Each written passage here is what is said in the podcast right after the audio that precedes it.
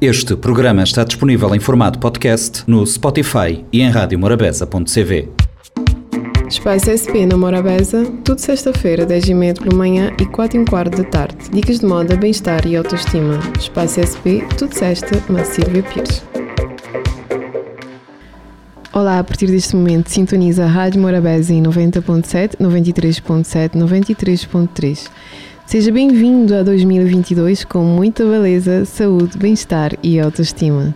A primeira edição do ano da Espaço SP traga um tema polêmico no mundo da moda atual: fast fashion, ou seja, moda rápida.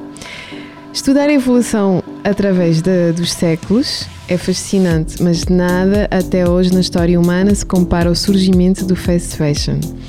Para a imensa maioria das pessoas, a verdadeira extensão do impacto dessa indústria, que vende bilhões de roupas baratas todos os anos, parece ser algo abstrato, pois toda a infraestrutura necessária para que ela funcione é realmente algo fora do normal. Por exemplo, em 2014, o mercado global de vestuário movimentou 1,4 trilhões de dólares neste caso.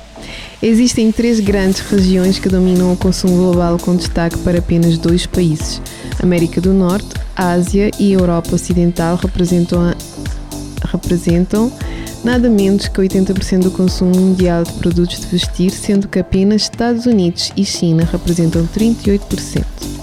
O mercado vem crescendo consistentemente desde a crise de 2008, porém não é uma velocidade igual àquela que se apresenta pelo setor de saúde e beleza.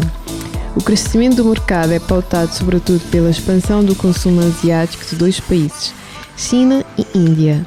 Os Estados Unidos deixaram de ser o maior mercado de moda no mundo, enquanto mercados tradicionais como a Alemanha, Reino Unido, Itália e França não apenas estagnaram, mas passaram a escolher pela queda consistente de preços que assola o mercado mundial. Contudo, o crescimento ainda acelerado da China aponta um esfriamento do mercado, pois este já vinha crescendo a dois dígitos por mais de uma década e especula-se que as cidades principais já estejam saturadas. Tanto é que empresas como Inditex, H&M, Forever 21, Gap, Adidas estão focando esforços em regiões menos desenvolvidas e a estratégia de entrada parece ser apenas uma, abertura de lojas e descontos agressivos. Mas o que isso realmente significa? O que isso nos diz sobre o nosso comportamento como consumidor, especialmente no contexto da moda, da, do contexto da moda moderna e da indústria do fast fashion. Então passamos agora numa breve cronologia para vermos como é que surgiu esse fast fashion, para entendermos melhor. Em 1900 e 1920, antes da década de 1900, as roupas de alta qualidade eram um luxo porque elas só poderiam estar disponíveis através de costureiras. Pelos anos de 1900, no entanto, a máquina de costura se tornou relativamente comum e a primeira fábrica de moda pronta tornou-se disponível. Nas lojas de departamento, roupas masculinas decentes podiam ser compradas a partir destas lojas, mas ainda havia uma profunda divisão entre a moda europeia de qualidade, adquirida pelos ricos, e os frágeis itens chamativos disponíveis para todos os outros. Assim, para os fashionistas da época era simplesmente mais barato fazer seus próprios vestidos. Vestidos eram um luxo antes de 1900 e, portanto, a moda era principalmente apenas para os ricos. Em 1930 e 1940, uh, eh, entre, eh, entre nessa altura, entre essas datas, quero dizer, em 1929, o homem americano médio tinha seis peças de roupa para trabalhar, enquanto a média das mulheres americanas eram nove. Durante a Grande Depressão da década de 1930, tudo que era fast fashion ou fashion foi posto de lado. Desculpem, estou a pensar em fast fashion. Tudo que era fashion era posto de lado e, portanto, era preferível reparar as roupas do que comprar novas. Os anos 1940 foram marcados pelos anos da Segunda Guerra Mundial, onde as mulheres começaram a entrar no mercado de trabalho e de repente surgiram com um novo poder de compra. Em 1930 e 1940, roupas práticas e resistentes sublinhavam a funcionalidade em vez da beleza. Para vermos também aqui que uh, tudo o que é moda está inserido com o acompanhamento da evolução da social. A moda está ligada à sociedade e a sociedade, uh, cair ou não, vive uh, ao lado da moda. Em 1950 até 1960 também teve outras alterações. Na década de 1950, a qualidade da moda feita à mão tornou-se acessível para a classe média. A indústria de vestuário da América floresce tremendamente com a moda feminina como seu best-seller. Com a extensão das celebridades como Twiggy e The Beatles, a posição da moda tornou-se extremamente importante. Materiais sintéticos tais como o PVC, poliéster, também entraram para o mainstream da década de 60, criando uma revolução que mudou para sempre a maneira como as mulheres se vestiam. Muitas empresas de moda também surgiram no mercado durante a década de 60. Como vemos até hoje, nós temos várias influências de, dessa altura, de 1960, na forma de nós vestirmos. A década de 1950 trouxe de volta o New Look, que enfatiza a figura mais completa e mais tecido para criar. Nos anos de 1970 a 1980, houve uma mudança da indústria de fabricação de tecidos. Como os preços da produção aumentaram, muitas empresas optaram por mover suas fábricas para a Ásia. Em vez disso, as quantidades poderiam ser aumentadas e os salários poderiam ser mais baixos.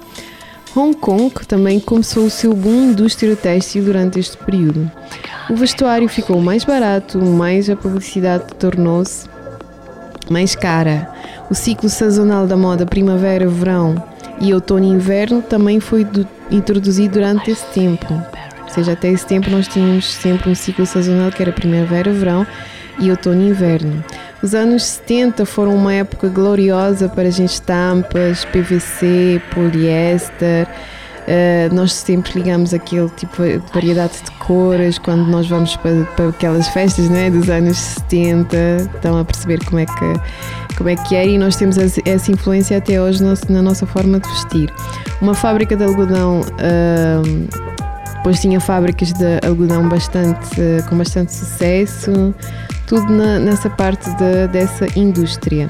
Em 1990 foram marcados por uma demanda ampliada para a moda, como as nações com desenvolvimento viram-se de repente com a capacidade de tornarem-se parte nas tendências da moda mundial.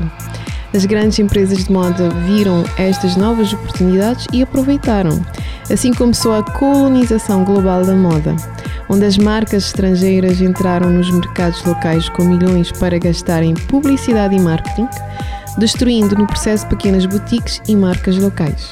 À medida que os mercados cresceram, o apetite para a moda também cresceu. Todo o processo de fabricação já não se podia, já não podia se dar ao luxo de levar quatro meses desde a concepção para a venda do, de, das peças, que é o que nós falamos da, da, da sazonalidade, primavera-verão, outono-inverno e toda a cadeia de produção teve que ser encurtada. Milhares de modelos agora são apresentadas semanalmente, com milhões de peças de vestuário são feitos todos os meses, principalmente por mulheres em países em desenvolvimento, a qual trabalham por turnos de 16 horas por dia. Toda essa produção pode levar apenas três semanas, não precisando de mais aderir aos ciclos sazonais da moda tradicional. Uh, e havia vários nos departamentos de moda, temos multidões e multidões de pessoas a trabalhar.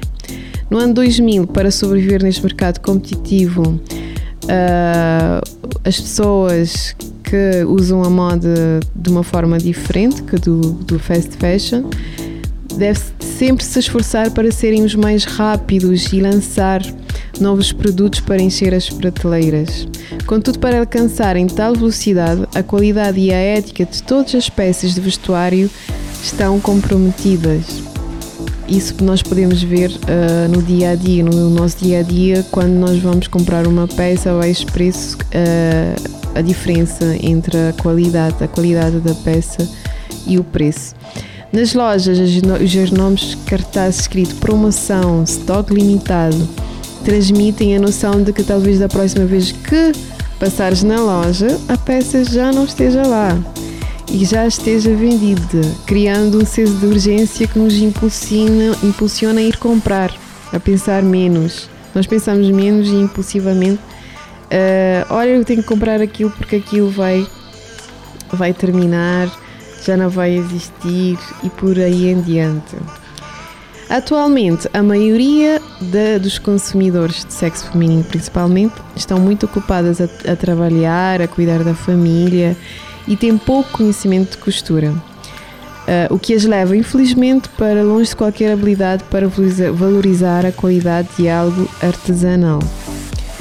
Combinada com a capacidade da indústria da moda de criar desejos sobre coisas sem sentido através do marketing, as mulheres geralmente estão dispostas a comprar qualquer item com o rótulo que elas conheçam, reconheçam, desde que isso seja acessível para compra. A originalidade foi substituída por uma versão barata mais acessível. Isso é que nós estamos a, que estou a falar do fast fashion porque fast fashion é como fast food, é como ir a um lugar e comer um hambúrguer, porque é uma comida rápida. O fast fashion são aquelas peças feitas de forma rápida, a baixo custo, que nós temos no, no guarda-fato e depois vamos a descartar porque não serve mais e tem pessoas até que têm muitas condições económicas e que compram diariamente e nem usam. Então, o fast fashion, como o fast food, sinalizam a morte do estilo e do, do bom gosto para muitas massas. A indústria da moda mostrou tornou-se um negócio de bilhões de dólares, em que os empresários e investidores procuram formas de reduzir seus custos ao máximo e aumentar a receita para os acionistas. A melhor maneira de fazer isso é produzir e vender enormes quantidades de produtos para o mercado em massa. Esta equação de fazer volumes altos exige um enorme investimento que aumenta imensamente o risco, o risco de que a maioria dos acionistas não gostaria de assumir. E agora, minha gente, o que significa os riscos não devem ser reduzidos, mantendo a margem de lucro constante? Quem é que paga por isso, não é?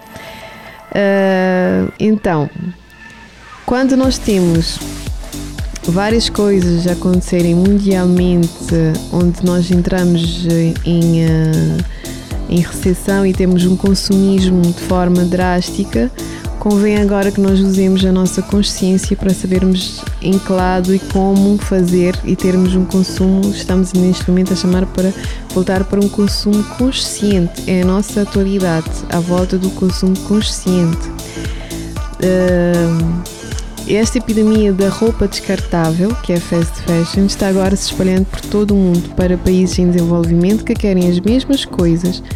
Por exemplo, os Estados Unidos e há uma, outras nações ocidentais que estabeleceram, deixaram todo o conhecimento e tradições da tecelagem, fiação, traje cultural irem para o esquecimento.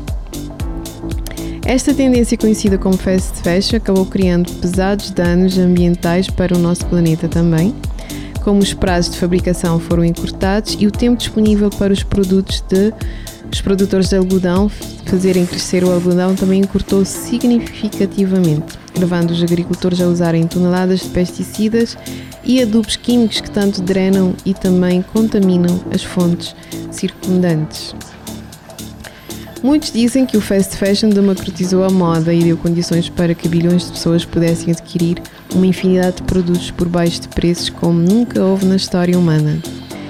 Isso é verdade, mas a que preço? Será que realmente precisamos de toda essa roupa que temos? Para um segundo na próxima vez que você parar à frente de uma das lojas dessas gigantes do fast fashion, atraída por um fascínio de sinal vermelho brilhante escrito promoção e reflita e pense: será que eu realmente sei o que estou comprando? Felizmente, muitas pessoas estão a, já estão a acordar porque é um transe hipnótico. Nós, eu, ao meu ver, podemos ir sim coordenando e de forma consciente comprando peças, mas não temos que estar a exagerar. E hoje em dia há uma defesa também para nós voltarmos à cultura atual, as costureiras como é bom nós termos algo que é feito, desenhado por um estilista, que é concebido, que tem, que tem aquele toque e tem uma qualidade e uma durabilidade diferente. Porque nós estamos hoje em dia, é fundamental para o nosso planeta eliminar o desperdício. E já houve bastante uh, campanhas, principalmente dos ativistas da Greenpeace, que denunciam periodicamente os abusos da indústria fast fashion uh, que vão desde a destruição do meio ambiente a alguns trabalhos uh, feitos por exploração de mulheres em países, em, em alguns países.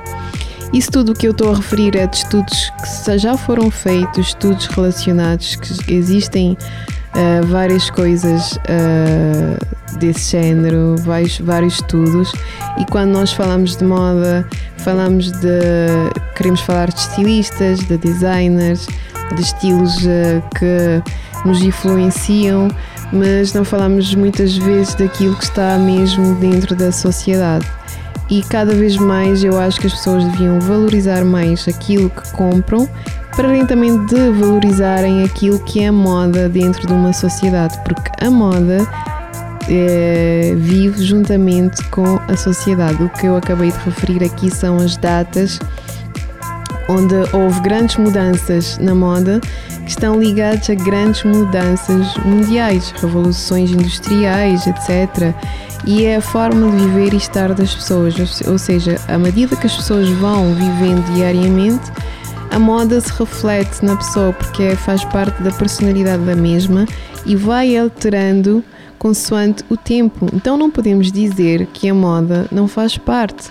Não podemos ter o preconceito de deixar algo tão, tão bonito, uh, tão expressivo, porque mesmo que a pessoa não entenda, muitas vezes expressa-se através do que se veste mesmo a ir para uma entrevista, vai escolher uma peça de roupa, eh, vai precisar de, de opiniões de especialistas e há especialistas direcionados para isso, como eu, Silvia Pires, Styling. Se quiserem me contactar, já sabem, eu dou aulas eh, personalizadas, individuais, em grupo, tanto para homens como mulheres, para crianças, adolescentes. Nós todos vivemos com a moda e devemos aprender a conviver com isso.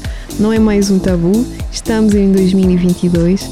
Eu só quero que estejam bem convosco, que estejam informados uh, em termos de tudo e do que vocês adquirem, são consumidores e devem fazer por isso, para levarem o que vos agrada, o que é o que querem, mas também o que vos, que vos traga também uh, saúde, uh, bem-estar e aquilo que tudo nós queremos e que eu desejo para vocês todos em 2022.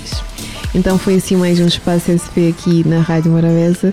Eu volto na próxima sexta-feira às 10h30 da manhã e 16h15 da tarde. Obrigada e até lá.